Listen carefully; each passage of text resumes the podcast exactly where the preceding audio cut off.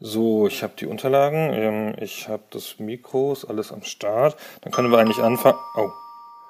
Oh, oh, oh, das muss die Pizza sein. Diese Folge wird nämlich präsentiert von pizza.de. Another visitor. Stay a while. Stay forever. Ein Podcast über alte Spiele von zwei alten Männern. Stay Forever mit Gunnar Lott und Christian Schmidt.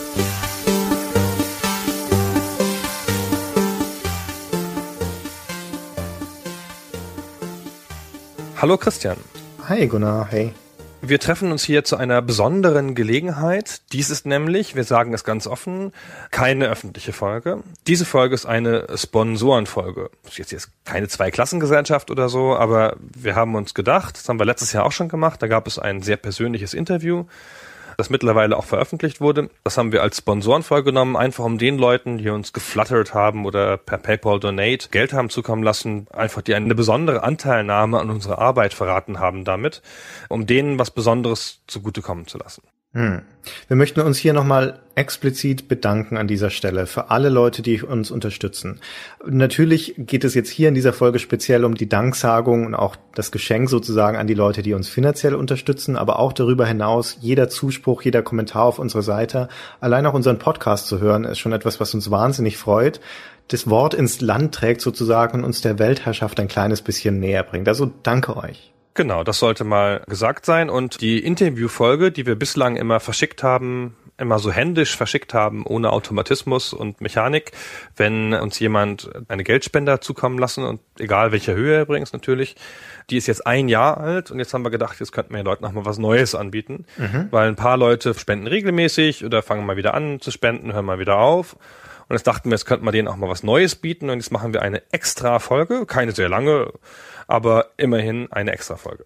Genau. Wir haben eine Weile hin und her überlegt, worüber wir sprechen wollen. Wir wollen ja nicht unsere normalen Stay Forever Themen, also die alten Spiele oder die alten Spielefirmen hier in, in eine geheime Folge auslagern und haben, sind dann darauf gekommen, dass wir ein bisschen in unsere Vergangenheit zurückgehen können und darüber sprechen, wie wir eigentlich mit Spielemagazinen sozialisiert wurden. Also es soll jetzt in dieser Folge gehen um die Spielemagazine, die wir gelesen haben, was das für uns damals bedeutet hat und in letzter Konsequenz, wie uns das dann auch selbst zum Spielejournalismus gebracht hat. Das ist jetzt keine so hoch aufgehängte Folge im Sinne von, dass wir da jetzt extra nochmal recherchiert haben, in Massen alte Spielemagazine gelesen haben. Wir versuchen vom Leitfaden unserer Erinnerung und unseres eigenen Fanseins von Spielemagazinen uns leiten zu lassen und sozusagen von der Vergangenheit bis dann in die Zeit 1998, als es uns beide dann zu Spielemagazinen verschlagen hat, das so ein bisschen nachzuzeichnen.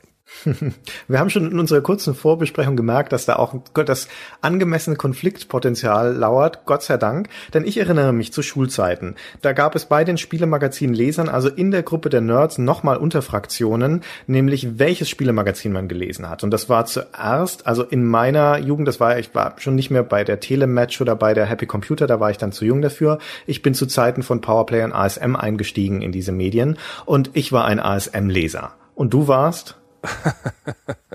Lächerlich ASM. Christian.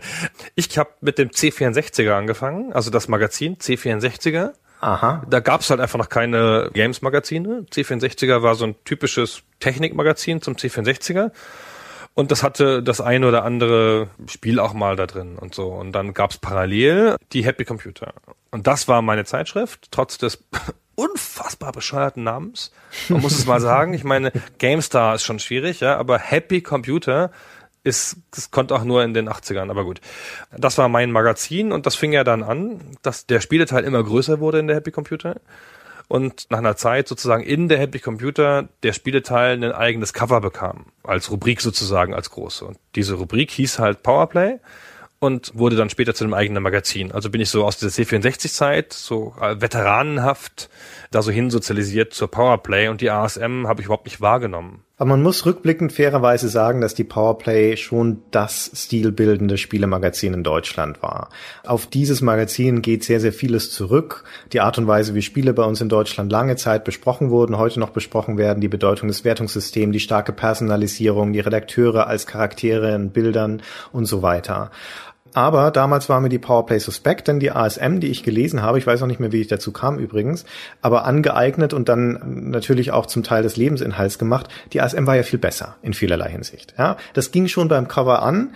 Die hatten zwar beide so gezeichnete Artworks als Cover, aber bei der Powerplay waren es Artworks aus den Spielen selbst.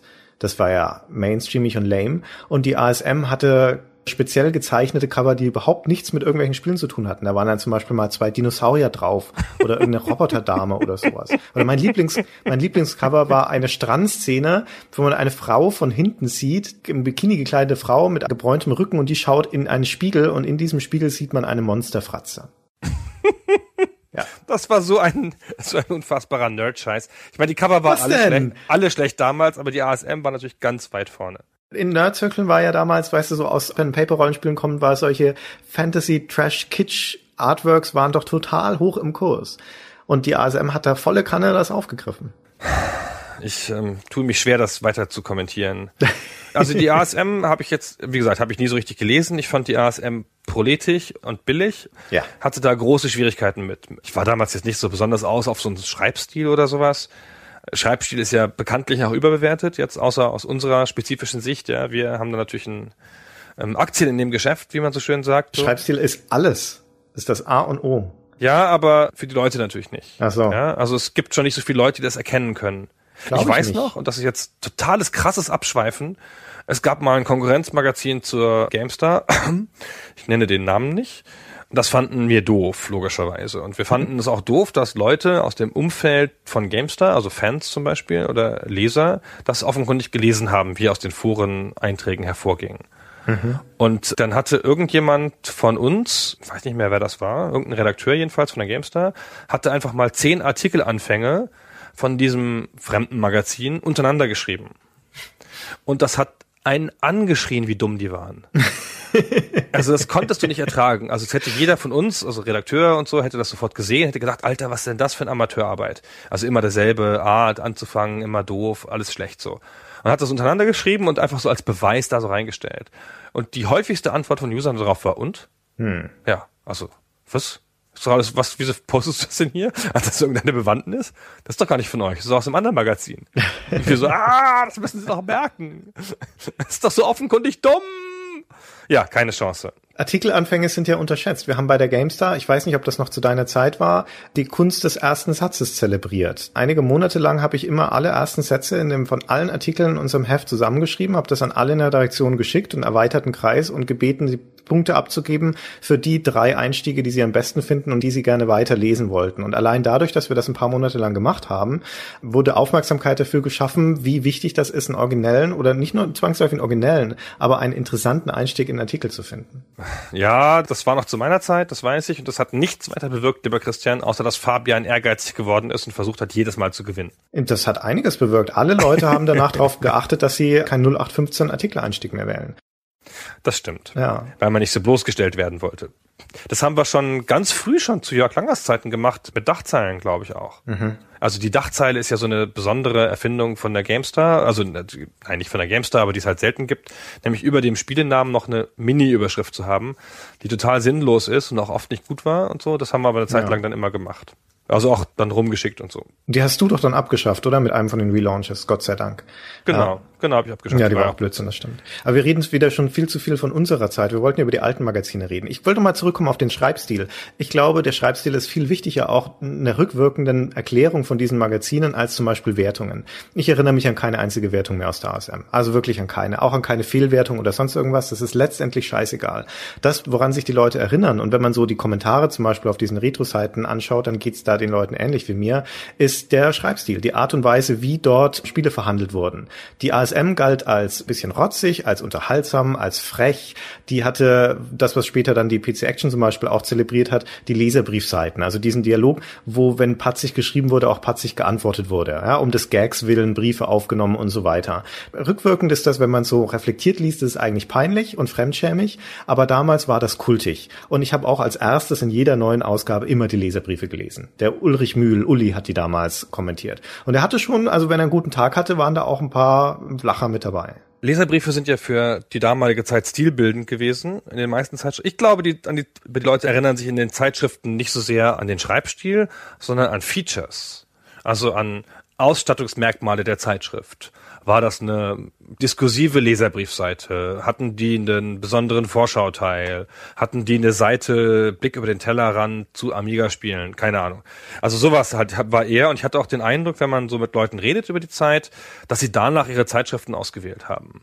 Also in der Zeitschrift gab es noch das und das und das wollte ich haben und deswegen habe ich immer die gelesen. Im Ernst? Also da bin ich ganz anderer Meinung. Das ist aber ist echt interessant. Das ist ja ein sehr rationaler und mehrwertiger Blick auf die Zeitschriften. Was liefern die mir, was ich brauchen kann? Ich hatte immer sehr stark das Gefühl, dass das eine sehr emotionale Bindung ist. Ich kannte die Powerplayer nicht. Ich fand die aus Prinzip scheiße, weil ich ASM-Leser war. Das ist so diese alte Atari ST Amiga-Debatte. Man kennt den Gegner eigentlich gar nicht, aber das, was man selbst hat, muss das Richtige sein. Das ist ja auch eine Selbstrechtfertigung. Und ich fand die ASM damals wirklich gut, also auch aus Überzeugung gut, einfach deswegen, weil die mein Lebensgefühl aufgefangen hat. Habe ich mir zumindest eingeredet. Also die ASM hatte was von mir und ich hatte was von der ASM. Ja, das erklärt einiges in der Rückschau, Christian. Ja, ich war ja ein sehr uncooler Typ, ja. Also, dass das ein Stück Identität ist, äh, wie man sich heute fast nicht mehr vorstellen kann, weil ja, ich habe es an anderer Stelle schon mal gesagt, weil es ja so wenig von uns gab. Ja, heute in der, keine Ahnung, siebten Klasse einer Realschule oder eines Gymnasiums oder einer Hauptschule haben halt 97 Prozent der jungen Männer ein Computerspiel gespielt oder wahrscheinlich sogar 100. Und damals waren das halt nicht so viele. Ja. Es gab halt nicht so viele von uns und es gab ja auch keine Orte, ja, also es gab ja kein Internet, wo man sich so traf. Das heißt, man musste sich irgendwie ansprechen, entweder in der Schule oder außerhalb. Und wo war das?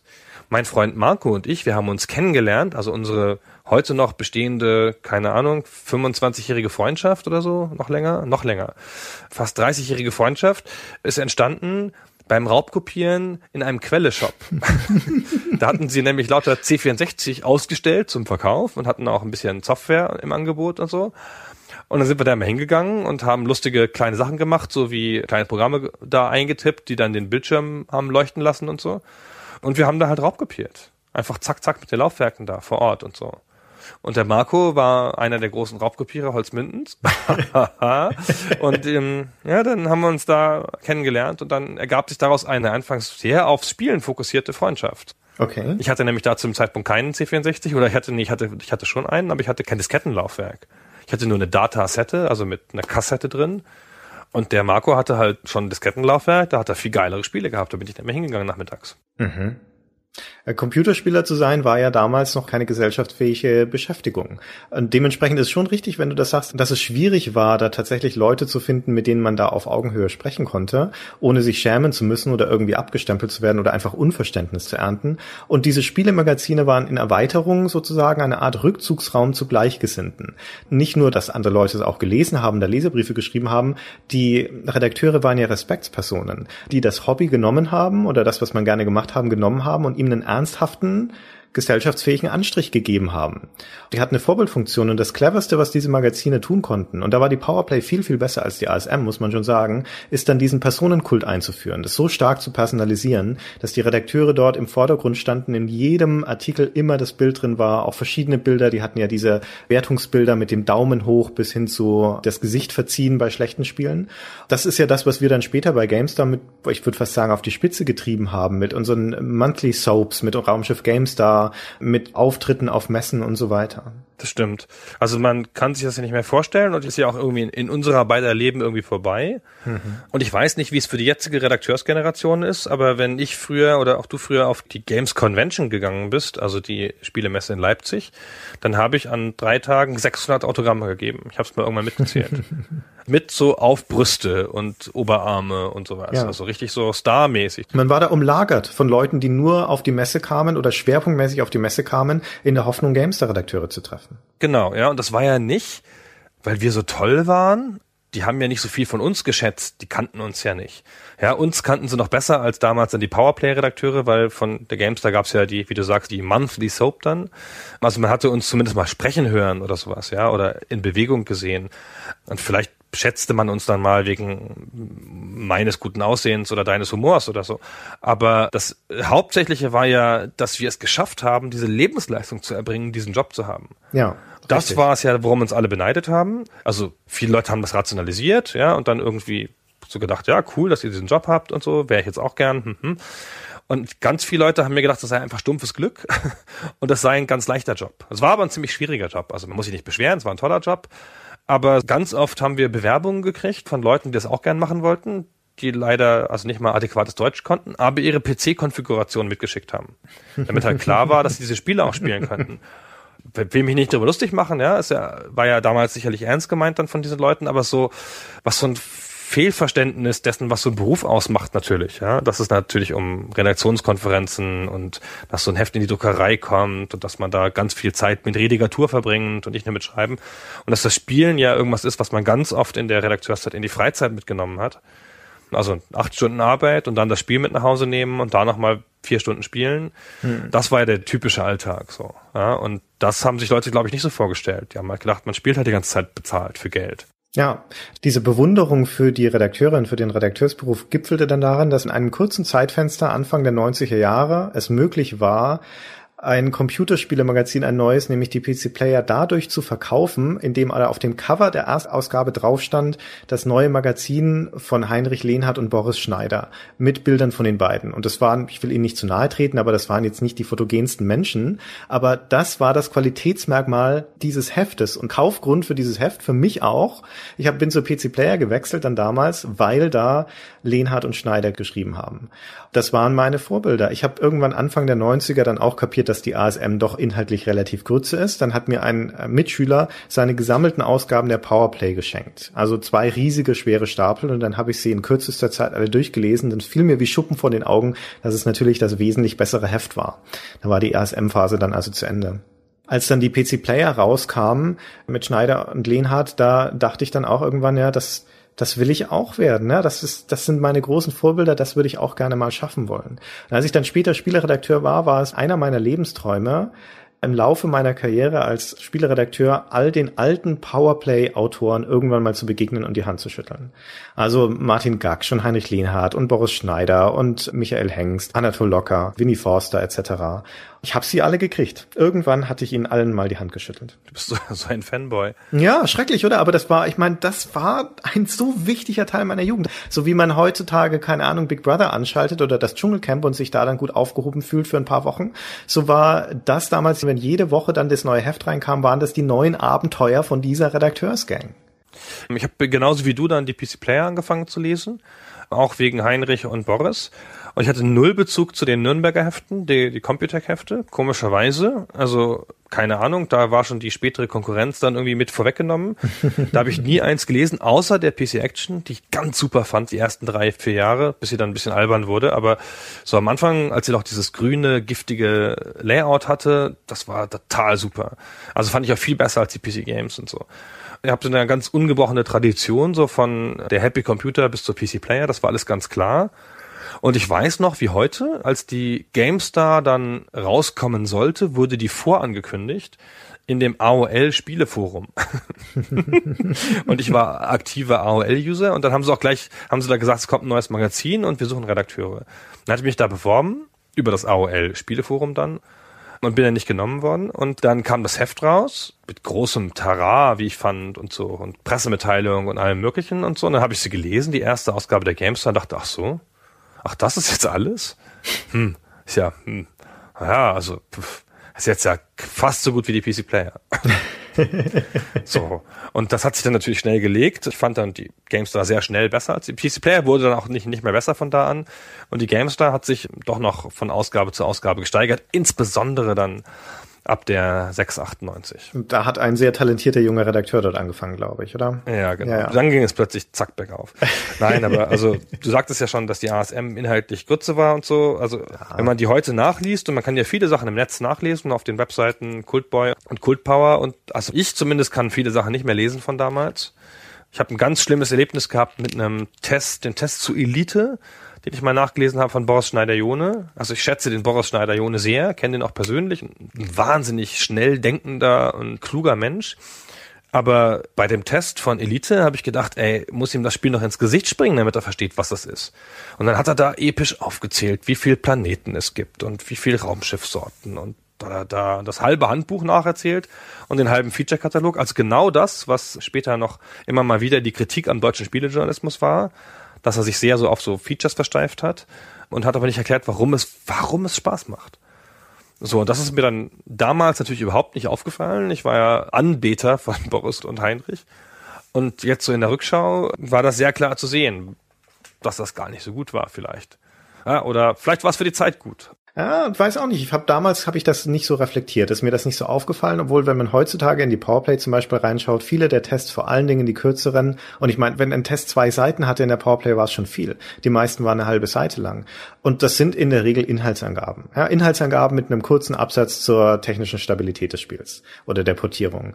Und das ist natürlich schon extrem ermüdend heutzutage, weil du wenig darüber hinaus an inhaltlicher Reflexion bekommst. Und die ASM im Vergleich dazu, um doch nochmal eine Lanze für das Magazin zu sprechen, die waren weniger gründlich als die Powerplay und Salopper, aber hatten dann halt vielleicht auch mal einen Absatz, wo sie irgendeine abstruse Herleitung sich erlaubt haben oder einfach nur auf einen Gag hingearbeitet haben. Also sie waren unterm Strich häufig unterhaltsamer. Ja, die PC Action ja auch schon von Anfang an. Ja, ja, ja. Also dieser Konflikt, nenne ich es jetzt einfach mal, diese Rivalität zwischen Powerplay und ASM ging dann in den 90er Jahren weiter mit der Rivalität zwischen der PC Player und der PC Games und vielleicht nehmen wir noch den PC Joker mit rein, als aber dann doch deutlich Dritter im Bunde. Wir hatten das im eigenen Haushalt, denn mein Bruder hatte die PC Games abonniert und ich hatte die PC Player abonniert. Und natürlich war die PC Player, ich stand da auf einem elitären Standpunkt, war wesentlich besser und sah dann sehr hochnäsig herunter auf ihn und seine PC Games, habe sie aber trotzdem gelesen. Mit großem Ärger die meiste Zeit. Insbesondere hat mich daran geärgert, dass sie so viel Platz für Screenshots verschwendet haben und so wenig Text drin hatten. Ja, zum Teil war da ein halbseitiger Screenshot drin. Und dann später in unserer Zeit als Redakteure hat man gekämpft dafür, da mal halbseitige Screenshots reinzumachen, weil man da ja auch was nein, drauf nein, sehen nein, kann. Christian. Und dann kamen die Leserzuschriften. Warum ist da nicht mehr Text drin? Warum verschwendet ihr so viel Platz für Bildschirmfotos? Ach, alles Unsinn. Also das, also das stimmt natürlich. Die PC Games war das grafisch ansprechendere Magazin, auch mit einem Willen zur Gestaltung. Schon wohingegen ja. die GameStar in der PC Player Tradition für Text stand. Richtig. Und wir haben ganz oft Fokusgruppen gemacht bei der GameStar. Eine Fokusgruppe ist, das hat man vielleicht schon mal im Fernsehen gesehen, falls einem der Begriff nicht sagt, da sitzen Leute um einen Tisch herum und diskutieren über ein Thema, das eine Firma vorgibt. Also man kriegt auch ein bisschen Geld dafür. Und ähm, hinter so einem Spiegel, der in Wirklichkeit eine Scheibe ist, sitzen Leute und gucken einem zu. Wie im Krimi, wie bei Verhören. Wie bei Verhören im Krimi, genau. Und dann sitzen da Leute und diskutieren, kriegen halt die neue GameStar hingezeigt oder irgendwelche Seiten aus der GameStar und diskutieren dann über die Vor- und Nachteile von bestimmten, keine Ahnung, Wertungssystemen, Layouts, aber auch einfach abstrakt vielleicht über die Vorteile von bestimmten Heften. Und dann sitzen die Redakteure halt dahinter und gucken dazu. Das habe ich ganz oft gemacht in meinem Leben. Sehr interessante Erfahrung. Und einer der einschneidendsten Momente war, dass jemand die PC Games hochnimmt kurz durchblättert und dann sozusagen gefragt wird, was er von diesem Heft hält und mit großem Ernst sagt, die Leute sind faul, die das schreiben. Und dann der, der Leiter da dieser Gruppe da so, aha, und wie äußert sich das? Hier, da ist es noch weiß, das haben sie nicht vollgeschrieben. Aha. Und das war echt hart, finde ich. Also es war natürlich völlig in unserer Linie, ja, weil wir waren große Heftvollschreiber ja. und du hast überhaupt nicht für Screenshots gekämpft. Du bist nämlich jemand, nee, der am Anfang ehesten noch Screenshots rauswerfen wollte für mehr Text. Das Primat des das Textes stimmt. ist nämlich Christian Schmidt. Ja, musste schwer überzeugt werden, der Christian Schmidt immer, dass er auch mal ein Bild reinkam oder so, wenigstens eins. Das hat sich dann mit der Zeit ein bisschen gewandelt. Als Redakteur kämpfst du mit dem Layout für jeden Text. Jeder Redakteur, auch zu Gamester-Zeiten insbesondere, kannte das. Man gibt seinen Text ab. Man weiß, der ist für zwei Seiten oder drei Seiten ausgelehnt. Man kennt also die ungefähre Zeichenzahl. Das ist die Maßeinheit dafür. Gibt den ab, er wird gelayoutet. Und die unverschämten Layouter machen die Bilder so groß, dass man dann zwei Spalten Übersatz hat. Übersatz ist einfach Text, der über diese zwei oder drei Seiten hinausläuft. Und dann hilft's nichts, dann muss man den kürzen. Und wer schon mal mit Herzblut einen Text geschrieben hat und sich danach hinsetzen muss und muss ein Drittel seines Textes wieder wegkürzen, der weiß, dass als eine quälende Angelegenheit ist, das kann nicht schlimmer sein, als in der Hölle zu schmoren. Und das möchte man um Gottes Willen vermeiden.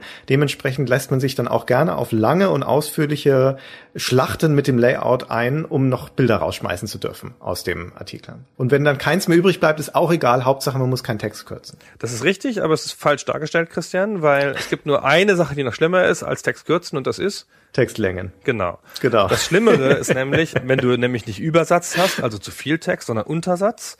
Und ich bin immer jemand, der ziemlich schreibfaul gewesen ist und immer so gerade die Mindestanzahlen, habe mich immer kurz gefasst so und habe dann öfter mal Untersatz gehabt. Und Untersatz ist so ganz schlimm, weil es den Text automatisch sofort schlechter macht. Ja. Dann schreibst du halt, versuchst einen klaren Stil zu haben und versucht Adjektive zu vermeiden. Das ist ja im guten Schreiben versucht man nicht die ganze Zeit immer mit Sprechen mit Adjektiven zu arbeiten, sondern sprechende Verben zu haben.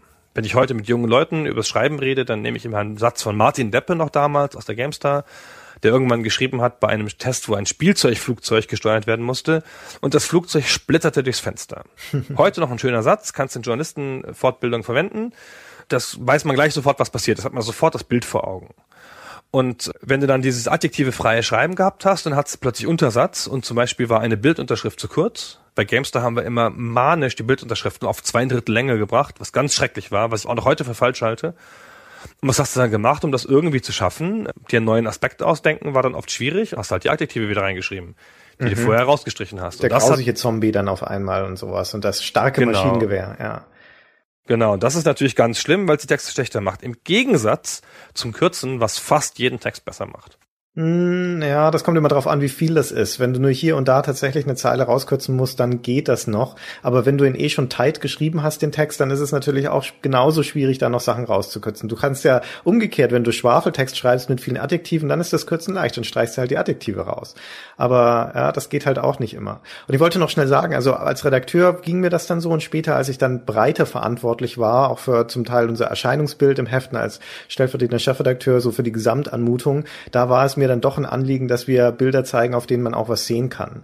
Es hat ja nicht geholfen, dass die Druckqualität oder die Papierqualität der GameStar im Laufe der Zeit eher schlechter geworden ist als besser. Da musste man die Bilder zwangsläufig ein bisschen größer machen, um noch was drauf erkennen zu können. Das stimmt, aber es ist traditionell so ein Ding, dass Layout und Chefredaktion eher für Bilder gekämpft haben und Redakteure halt für Text. Ja. Ja, es kann ja auch ganz fruchtbar sein, diese Rivalität, wenn man sich dann in der Mitte trifft. Aber ich glaube, wir haben das schon im Großen und Ganzen haben wir es gut gelöst bei der GameStar. Schon in Ordnung. Hast du eigentlich mal Redakteure getroffen, bevor du in die Branche gekommen bist? Nein. Es gab ja Leute, die dann auch auf Messen gegangen sind, um dann die, ja, wie wir es vorher geschildert haben, um die Redakteure zu treffen. Aber so fanboyig war ich dann nicht unterwegs. Ich hatte mir, das wollte ich noch kurz erwähnen, es gibt ja heutzutage auch viele Sonderhefte und sowas, die die Verlage rausbringen. Das sind dann eher fachbezogene. Damals gab es zwei besondere Arten von Sonderheften, die fast jeder Verlag rausgebracht hat. Das eine war das Best-of des Jahres. Der in Jahresrückblick für das Jahr 89 zum Beispiel und da wurden dann halt die besten Spiele nochmal besprochen oder zum Teil auch die Artikel recycelt. Und das andere waren, und das ist besonders absurd, die ASM zum Beispiel hat das gemacht, Sonderausgaben, die nur einer einzigen Messe gewidmet waren, der CES zum Beispiel. Und da hast du dann halt 100, 120 Seiten nur Neuerungen von der Messe da drin gehabt. Absurd eigentlich, aber natürlich haben wir es trotzdem gekauft. Geil. Ja. Ja, geil. Gut eigentlich. Also die Rückschauhefte waren natürlich Schwachsinn. Also ja. Das wäre ja einfach nur Recycling, weil man halt damit ein bisschen Geld verdienen musste, konnte. So wie dann die Tippshefte. Ich habe ja bei GameStar anfangs Tipps-Sonderhefte mitgemacht, so. Das war natürlich eine schauderhafte Ausgabe, hat man halt die besten Tipps aus einem Jahr GameStar oder einem Dreivierteljahr GameStar rausgesucht und die in einem Heft zusammengebündelt und für absurdes Geld, keine Ahnung, 12 Euro sowas, mhm. 10 Euro, halt verkauft. Und die haben damals ja irgendwie 75.000 Stück verkauft. Das ist mehr als die GameStar heute verkauft. Ja. Nur das Recycling-Tipps-Sonderheft. Traurig eigentlich. Ja. Naja. Lass uns doch noch mal ganz kurz, ehe wir zum Ende kommen, noch mal zurückgehen in die frühere Zeit. Dann warst du bei der PC Player und hast die PC Games gelesen, nebenbei. Genau, ich habe zweit gelesen. Die PC Games war mein Zweitmagazin. Genau, und hattest du einen Lieblingsredakteur abseits von den üblichen Verdächtigen wie Heinrich und Boris? Ähm, ja, jetzt weiß ich nur leider den Namen nicht mehr. das ist natürlich ein bisschen peinlich. Ein Lieblingsredakteur, von dem man den Namen nicht mehr weiß. Der Dings. Der Dings. Der Deppe, nein. Der Schweiger, nein. Toni Schweiger war natürlich zu den Zeiten, wo er bei der PC Player war, schon ein Held. Der kam ja auch aus der 64 und nee, 86.000er Ecke kam er. Ist ja auch ein, ein wirklich ein Urgestein der Branche, aber war dann 68.000. 68.000, Entschuldigung, genau war dann aber zu Zeiten von PC Player weniger Redakteur als vielmehr der Videomann. Und als die PC Player dann erst hatte sie eine Sonderausgabe namens CD Player, wo die ersten CD-ROMs dabei waren und irgendwann gab es dann auch reguläre CD-ROMs bei der PC Player. Da ging das ja los mit diesen Monthly Soaps, mit den Multimedia-Leserbriefen, wo Toni aufgetreten ist, die aber halt vor allen Dingen produziert hat. Das war absolut kultig. Also das habe ich geliebt, geliebt, geliebt. Die CD Player kostete in der ersten Ausgabe, ich schwöre, 16 Mark 80. Ja, so viel kosten heute normale Hefte. Na, 16 Mark 80. Das sind ja 8, 9 Euro für ein normales Heft. Heute kosten Heft 5, oder? Das war ja eine Sonderausgabe, die CT Player. Und die, die Sonderausgaben heutzutage, wie, was kosten diese Black Editions von der GameStar? Die kosten doch auch ihre 8, 9 Euro, oder? Ja, das stimmt. Aber das war ja trotzdem, das war ja nur eine Variante des Hauptheftes. So wie es früher GameStar mit ein oder zwei CDs gab. Das stimmt natürlich, ja. Eigentlich war es ja das Hauptheft. Also dann, dann haben sie irgendwann den Preis von 16,80, ich glaube, auf 14,80 gesenkt oder von 14,80 auf 12,80. Da kam man sich schon ganz gut vor. Obwohl das natürlich unfassbares Geld war damals. Also es war ja ne, in Mark jetzt natürlich, jetzt nicht in Euro, aber trotzdem, da war das Geld ja noch was wert und so. So, Christian, hast du deinen Lieblingsredakteur gefunden? Sonst erzähle ich Äh, schon ja. von meinem Lieblingsredakteur.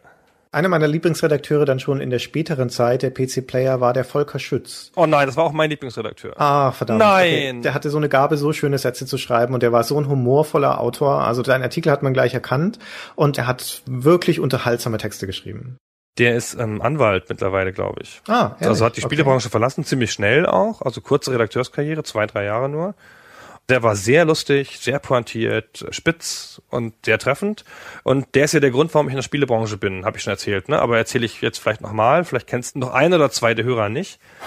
ich habe nämlich kurz nachdem ich mich beworben hatte bei der GameStar auf die Anzeige im AOL Spieleforum, habe ich den Volker Schütz getroffen im Laden, weil ich in einem Spieleladen in Kassel gearbeitet habe. Und der Volker Schütz kam aus Kassel und kam da dahin und wollte ein Spiel kaufen. Und dann habe ich ihn erkannt und ähm, ein bisschen mit ihm geschnackt und war so ganz minimales bisschen starstruck. Aber ich war ja auch wer. Ich war ja Spieleverkäufer. ja, sensationeller Job für einen Studenten übrigens. Und habe den dann gefragt, was ich falsch gemacht habe in meinen Bewerbungen und hatte mich gefragt, wie die Bewerbungen waren. Habe ich gesagt, sehr ernsthaft und seriös. Und so hat er gesagt, was für ein Blödsinn das wäre und ich sollte die Bewerbung noch witzig schreiben. Und dann habe ich sie witzig geschrieben und alles weitere ist Geschichte. Sehr gut. Ja, habe ich jetzt aber auch schon oft erzählt, aber wie gesagt, vielleicht kennt sie noch jemand noch nicht, der nicht mein ganzes Övre kennt. Habe ich im Podcast schon mal erzählt oder nur in dem Toni Schweiger Video? Ich kenne die Geschichte irgendwoher mehrmals, aber ich weiß nicht mehr genau, wo du sie erzählt hast. Mehrmals hunderte von Malen habe ich die schon erzählt. Ist aber auch eine schöne Geschichte, also mit dem Volker Schütz. Ich war natürlich Heinrich Lennart-Fan, wie wir alle. Und der hat ja dann für GameStar geschrieben, als wir auch bei der GameStar waren, als freier Autor, als Freelancer oder Privateer, wie er sagte. Und man hat dann aus Kanada halt immer Texte geschickt. Und irgendwann kommt Langer zu mir, also Jörg Langer, der Chefredakteur, und sagt, hier, lies das mal gegen, ich habe gerade keine Zeit. Und dann legt er mir einen Artikel von Heini Lennart dahin. und ich so, ah, es ist der Lennart. Und dann habe ich die Wertung korrigiert. das war super. Also gar nicht aus Bosheit oder so, sondern weil ich es wirklich empfunden habe. Und Jörg war halt völlig hinter mir, ja. Also auch musste man auch gar nicht irgendwie diskutieren. Jörg, mal, wenn du das findest, dann ist das so. Und der Lennart ist ein Freier. Da haben wir jetzt keine besondere Loyalität oder in seine Wertung oder setzen halt nichts auf seine Wertung. Das war ganz schön cool, ehrlich gesagt. Und der Lennart, den haben wir dann ja alle kennengelernt und der ist ja auch so nett. Ja, der ist super. Mein erstes Erlebnis mit Heinrich Lehnert war, da kam der, muss 99 gewesen sein, kam nach Deutschland für zwei Wochen, glaube ich, zum Zwecke eines ausgedehnten Zahnarztbesuches, wenn ich mich recht erinnere, und arbeitete dann in unserer Redaktion in diesen zwei Wochen. Er war da natürlich unser US-Korrespondent und der saß dann in meinem Zimmer für diese zwei Wochen. Ich saß ja mit Mikkel Galuschka in einem Zimmer, der war da aber gerade in Urlaub und dann wurde mir Heinrich Lehnert da reingesetzt. Ich habe vor Ehrfurcht, glaube ich, am ersten Tag nicht mehr als Hallo und Tschüss zu ihm gesagt. Und in diesen ganzen zwei Wochen, also wenn wir zehn Sätze gewechselt haben, war es schon viel. Aber ich war tatsächlich so, so begeistert davon und konnte es gar nicht glauben, mit Heinrich Lehnert in einem Zimmer zu sitzen, dass ich nicht das Maximum rausgeholt habe, was da möglich gewesen wäre. Was wäre denn das Maximum gewesen? Tag ein, Tag aus, ihm nur vorzuschwärmen. Ah, okay. Vermutlich, keine Ahnung. Okay. Aber da, wo du vorhin noch gefragt hast nach Redakteuren, also es kam auch aus der PC Games Zeit, zeitgleich mit uns aber, gab es zwei Redakteure, die mir besonders im Gedächtnis geblieben sind. Zum einen den Thomas Weiß, der ein bisschen die Edelfeder war von der PC Games und der zum Teil brillante und sehr experimentelle Artikel geschrieben hat, der leider aber viel zu früh gestorben ist, 2009. Und dann gab es noch einen jungen Redakteur, der hat, muss relativ ähnlich mit mir angefangen haben oder ein bisschen danach, für den ich auch gerne immer wieder eine Lanze breche, nämlich den Daniel Kreis. Der auch ein ganz großartiger, talentierter Autor war, mit dem ich mit Begeisterung teils seine Texte gelesen habe, auch weil der ein guter Beobachter war. Und er hat Textearten auch geschrieben, die es in Computerspielmagazinen damals sehr selten waren. Unter anderem hat er zum Beispiel mal aus einem normalen, was ein normales Interview hätte sein können, mit dem Demis Hassabis, der so ein bisschen das Wunderkind eine Zeit lang war, unter der Fittiche von Peter Molyneux, der das Republic gemacht hat zum Beispiel. Mit dem hat er also eine, offensichtlich eine Interviewsituation gehabt und hat dann aber einfach ein Porträt daraus gemacht. Er hat also die Situation und den Menschen beschrieben, statt nur das Interview. Das war extrem ungewöhnlich, findet man bis heute nicht in Spielemagazinen und war aber großartig beobachtet und großartig geschrieben. Ein ganz, ganz sensationeller Artikel. Der war überhaupt toll. Was hat denn der gemacht danach? Der hat jetzt, glaube ich, hat er eine, eine Agentur in Nürnberg, wenn ich mich nicht irre. Ich weiß nicht, ob er noch schreibt. Ah, okay. Eher irgendwas mit, mit, mit Marketing oder Medien oder so. Irgendwas Aha. mit Medien macht er jetzt. Ah, was mit Medien. Das ist ja mal was Besonderes, finde ich. genau. Na gut, Christian. Ja. Wir wollten das nicht so ausschweifen lassen. Das soll ja auch mehr so eine Plauderei, ein, ein Zusatz sein. Ja, wir haben die ganzen Videospielemagazine zum Beispiel nicht erwähnt, aber da habe ich auch ganz wenige gelesen. Die Videogames, ein, zwei Ausgaben, Maniac mal ein bisschen quer gelesen und sowas. Aber das war halt letztendlich dann doch nicht meine Welt. Ja, also muss man auch nicht gelesen haben, außer der GamePro. Ja, ja, die GamePro. Bestes Magazin natürlich. Ja, ja, aber auch genau. nur am Anfang. Unter dem ersten Chefredakteur war sie noch sehr, sehr gut. Ja, und dann später ist sie ja viel schlechter geworden. Ja, das ist ja immer, immer so mit diesen Magazinen. Also die Maniac ist ja eins der allerdienstältesten Magazine und hat sich da große Verdienste erworben. Noch ganz kurz, ich habe in diesem Spielladen gearbeitet und da hatten wir so ein Regal so mit Spielezeitschriften. Mhm. Und die Leute kamen da immer hin und haben das offizielle PlayStation-Magazin gekauft das hatte als einziges eine Demo-DVD oder CD, keine Ahnung, CD wahrscheinlich noch damals. Und die haben dann ganz oft das Heft dagelassen. Also sie haben das Heft gekauft für 15 Mark und haben die DVD mitgenommen oder die CD und haben das Heft dagelassen. Mhm. Hier, schmeiß es mal weg. Ich so, gemein. Das war aber auch wirklich nicht sehr gut. ja. Naja, gut. So, dann führen wir es hiermit mal zu Ende an dieser Stelle. Ähm, es gäbe natürlich zu dem Thema noch gigantisch viel zu sagen und wir könnten auch noch stundenlang über befreundete und verfeindete Redakteure reden und Hefte erwähnen, aber das soll für heute reichen. Genau, wer die Fortsetzung hören will, muss nochmal fünf Euro in die Spendenbox schmeißen. Jetzt hör mal auf, was zu sagen. Das nehmen doch Leute dann ernst. Dann ja, werden wir angeprangert auf Facebook oder so. Scherz, ja. Okay. Dann vielen Dank fürs Zuhören bis hierhin und ihr seid jetzt Teil eines exklusiven Clubs. Richtig, ihr seid unsere besten Freunde jetzt. Tschüss. Tschüss.